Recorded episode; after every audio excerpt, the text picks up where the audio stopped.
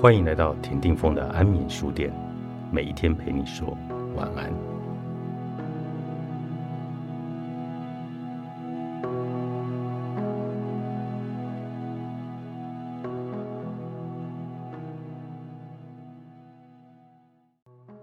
如果你认为期待不可能达成，所以这种想象是自我的欺骗，这其实也很吊诡。如果你已经认为这个期待不可能达成，可是却仍然拥有这样的期待而不肯放下，那不是很受苦吗？这就形成了一个困境。如果是这样，我们有几个选择：一是承认并放下不可能达成的期待，虽然会产生很大的失落感、很多的悲伤，你可以接纳并陪伴这样的悲伤，或者。悲伤引发你强烈的不甘心而难以放下，那可以回溯自己幼年的经验。若找到相关的事件或者情境，可以运用和幼年的自己对话的方式去处理和转化。二是调整自己的期待，让它符合现实的情况，再根据这个期待来进入自己的渴望，这样就不会有期待是不可能达成的想法。来阻碍干扰我们了。三是，就算是不合理、不现实的期待，仍然可以帮助我们进入渴望，因为我们的重点是体验渴望。期待能不能达成，符不符合现实并不重要。我有个比喻是，体验之后就可以过河拆桥了。过河到对岸就是体验渴望，桥就是期待。一旦过了河，桥就没有那么重要了。所以我们可以先过桥，之后再选择其他的桥，因为可以过河的也不是只有原来的这一座桥啊。就像条条大路通罗马的罗马是一个渴望，而条条大路就是各种不同的期待。你值得吗？你值得被爱吗？你值得拥有幸福和美好的体验吗？这些问题需要很真诚的问自己。如果你的答案是否定的，或让你犹豫的话，那么你要如何努力才能够被爱呢？你做得到吗？如果有人说爱你，你会相信自己吗？你会相信他吗？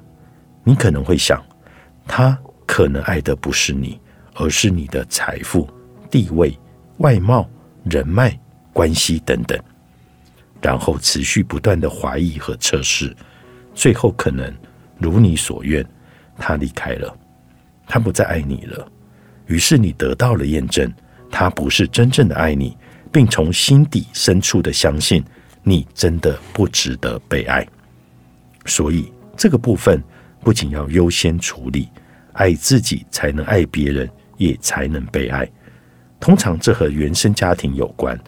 如果你找到影响你的相关事件，例如过去女性常会遇到的重男轻女的传统观念，而觉得自己的出身是不被期待的，那么很容易就会觉得自己不值得。这个时候可以运用和幼年自己对话的方式来转化这样的经验。这里我们举一个比较特殊的例子：有位女士体验从期待进入渴望时。觉察到自己的不值得，经过他对自己的探索，发现小时候从亲戚那里听到母亲产下他之后，父亲没有去医院探望过母亲和他，只因为母亲生下的不是儿子。亲戚又说，他的母亲从那时候开始就被婆家瞧不起，因此过得非常辛苦。你可以想象。当年这位小女孩接收到这样的讯息，会对自己存在的价值产生多么大的质疑？她很容易会认为自己不应该出生，让母亲受苦是她的错。会在这样的情况下，怎么可能认为自己值得拥有幸福和美好的渴望呢？从这个故事，我们也可以看到，虽然是独特的个人经验。但背后有着传统社会重男轻女的价值观，深深的影响着许多女性朋友对自己存在价值的质疑。但幸运的是，透过从期待进入渴望的过程中，如果发觉了埋藏在心里深处的自我否定，而进行了和年幼自由的对话，去转换自我否定的痛苦经验，那么就可以重新出发。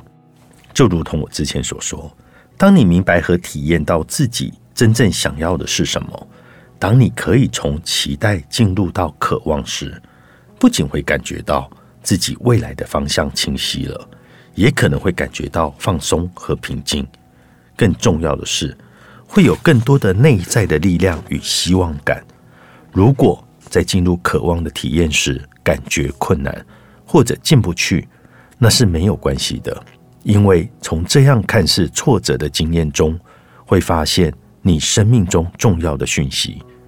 上述三个阻碍，你从期待到渴望的观点，就是很好的切入点，让你从挫折或阻碍中更加的认识自己，并且找到方法从中学习和改变。让我们充满感激之情，因为萨提尔模式就是要让我们充满着希望以及。讨论正向的可能性。萨提尔自我疗愈之路，作者张天安，财石文化出版。